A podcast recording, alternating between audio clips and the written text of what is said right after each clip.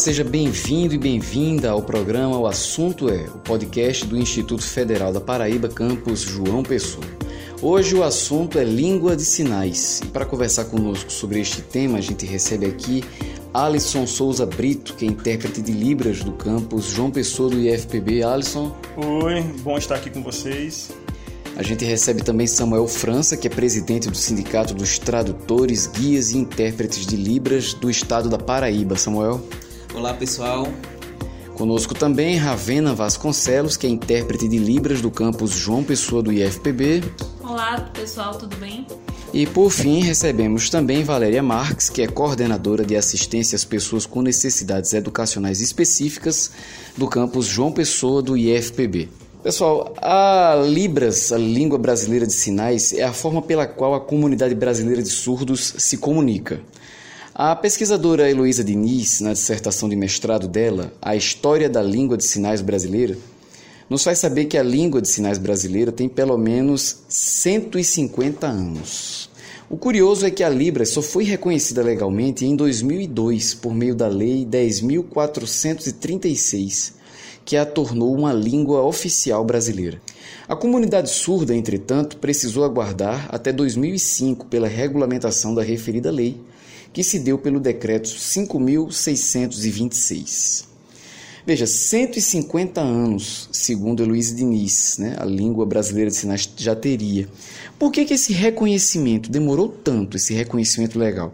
E por que, que esse reconhecimento foi tão importante? é, a gente percebe que anos atrás as pessoas surdas elas eram vistas como pessoa, como loucos até muitos eram internados eles eram proibidos de falar em língua de sinais eles eram obrigados a, é, a tentar oralizar quer dizer na realidade tiveram fases é, bem dolorosas na história né, das pessoas surdas que fizeram com que a língua chegasse em ambientes externos à comunidade e realmente pudesse ser vista como uma língua própria da comunicação da comunidade surda. Então foi toda uma história de luta e o fato de ter sido reconhecida é, e regulamentada nos anos 2000 foi uma assim uma conquista muito grande da comunidade surda. Que vale salientar que a comunidade surda não é apenas pessoas surdas, né, mas sim todos os profissionais que atuam, familiares que lutam realmente em prol das pessoas surdas no Brasil. Talvez esse atraso não tivesse ocorrido se não tivesse sido proibido. Mas houve uma época que a língua de sinais foi proibida. Então, talvez se não tivesse tido essa época de, como eles chamam, um tempo obscuro, um tempo de trevas na língua de sinais, talvez a lei já teria tido ocorrido. Mas, porventura, na história teve esses.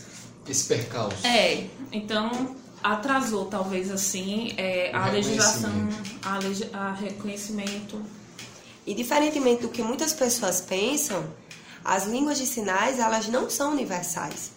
Cada país ela tem a sua própria língua de sinais. Inclusive um, um país, no mesmo país pode ter mais de uma língua de sinais, porque se trata de uma língua. E aí ela vai ter todas as características que, que caracterizam, a caracterizam como língua realmente de um povo. E isso é tão importante, o fato dela ter sido reconhecida, porque por meio desse reconhecimento ficou mais fácil de difundi-la. E aí a gente conseguiu é, chegar em outros ambientes, em outros locais que não só os religiosos, como antigamente, e inclusive como Samuel comentou, até a profissão de tradutor e intérprete de Libras passou a ser mais valorizada né? Porque é, é realmente é um tradutor e intérprete de língua brasileira de sinais para a língua portuguesa e vice-versa. E a língua é uma forma que o povo tem de se expressar. Então, o fato de você ter uma língua e ninguém nem saber que língua é essa, como é que você vai poder reivindicar os seus direitos, suas lutas, seus anseios? Então, a comunidade surda hoje em dia, ela pode cada vez mais falar, né? Porque falar não é só oralmente, também você pode usar essa modalidade de arte visual e podem realmente requerer todos os seus direitos e seus lugares na sociedade, como de fato eles têm feito. As pessoas surdas, elas têm realmente se mostrado cada vez mais atuantes, cada vez mais ativas na sociedade. Só para ficar claro, vocês falam que a língua de sinais ela já foi proibida.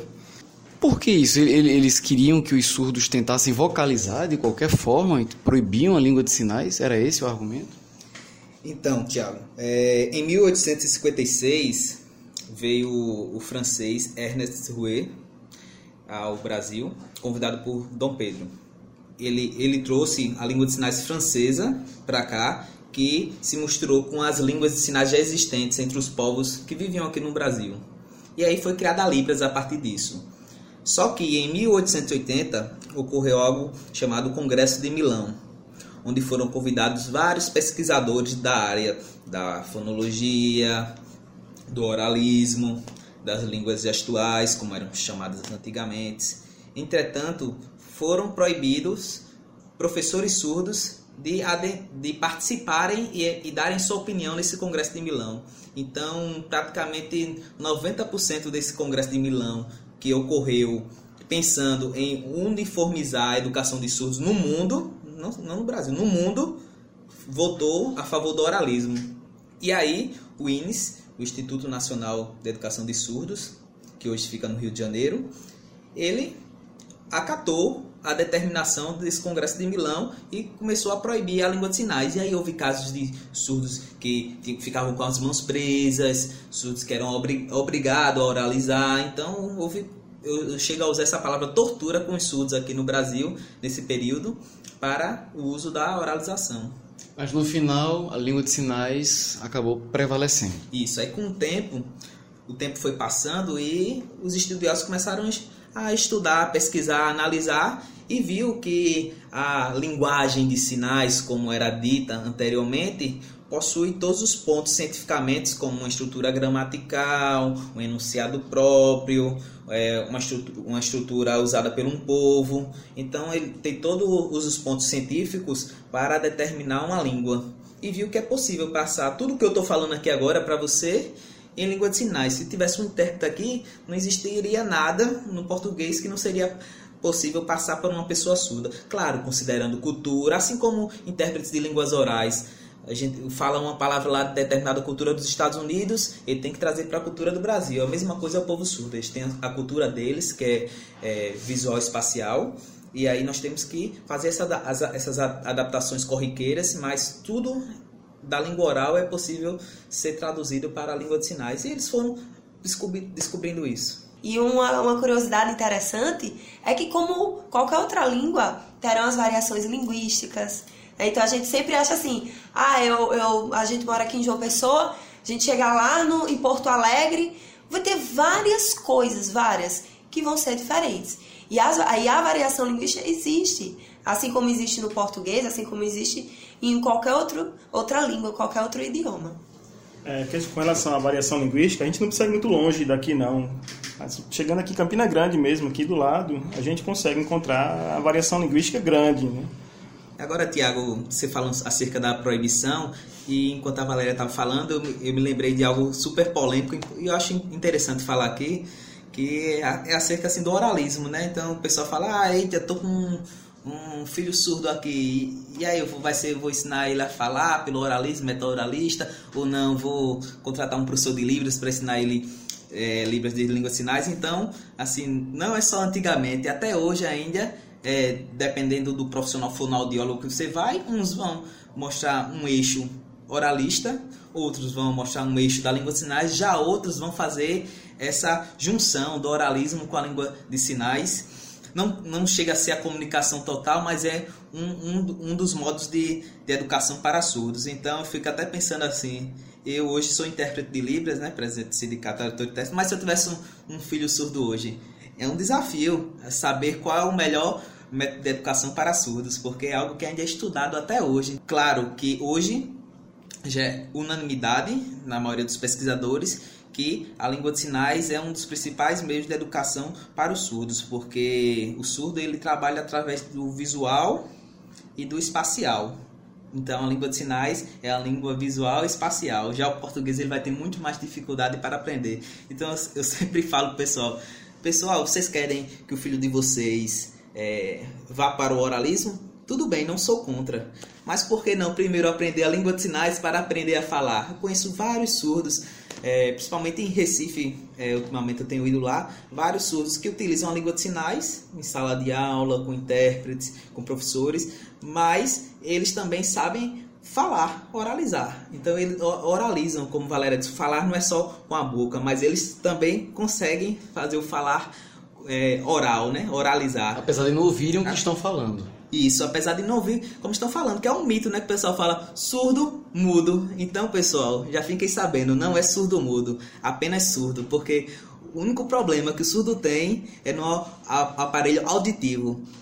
O aparelho fonador do surdo, da maioria dos surdos, é intacto, então não teve nenhum problema. Então ele pode aprender a falar. Claro que eh, vai ter uma entonação diferente. É, e assim, na realidade, mudo nunca, né? Mesmo que ele não emitisse som algum, ele nunca vai ser mudo, porque ele pode se expressar através da língua de sinais. Então, de nenhuma forma a expressão mudo é uma forma correta, na verdade é um termo pejorativo, a comunidade surda é, abole é, é, é, esse tipo de coisa chamada de mudinho, mudo. Não, de forma alguma a gente deve usar isso. E só um, algo interessante é que não é porque uma pessoa é surda que ela já nasce sabendo a língua de sinais.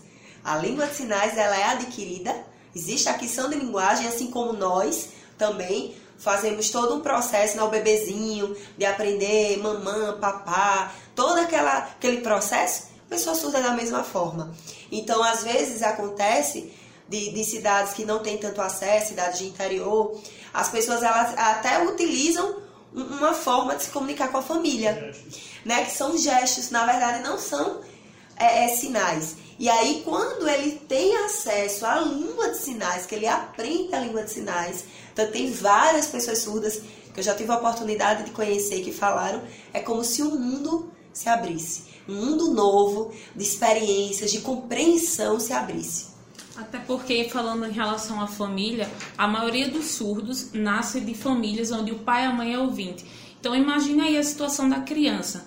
O ser humano é feito para comunicação, né? Assim, acredito que a questão dos pais não entenderem a importância da Libras acabam que atrasam o estudo dos filhos, eles não têm a, não a, a não conseguem ter uma língua própria, então falta comunicação e atrapalha muito eles nos estudos. Isso é algo que é notório. Você vê um surdo que aprendeu a língua de sinais desde pequenininho, que foi para um lugar onde se ensinasse, que tivesse contato com outros surdos, você vê a diferença no potencial dele como um estudante, como alguém que vai aprender e tem uma mente aberta, do que um surdo que está em casa tá curioso. Uma criança curiosa pergunta, pai, o que é isso? Tenta se comunicar com gesto. O pai, não, não, porque não tem comunicação, não sabe conversar com o filho.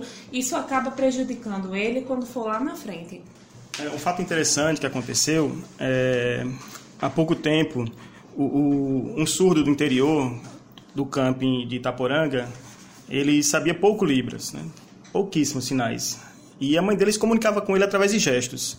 E depois que a intérprete cristiana esteve lá, que começou a introduzir a Libras na vida dele, a mãe dele ligou para ela e disse: Eu não consigo mais conversar com meu filho, porque ele mudou realmente de gestos para Libras. Aí a família precisa também aprender, aprender para poder se comunicar. Ótimo. Então, com essa reflexão, a gente encerra o programa de hoje. Eu agradeço os participantes. Nós estamos aqui com Valéria Marques, com Alisson Souza Brito, Samuel França e Ravena Vasconcelos.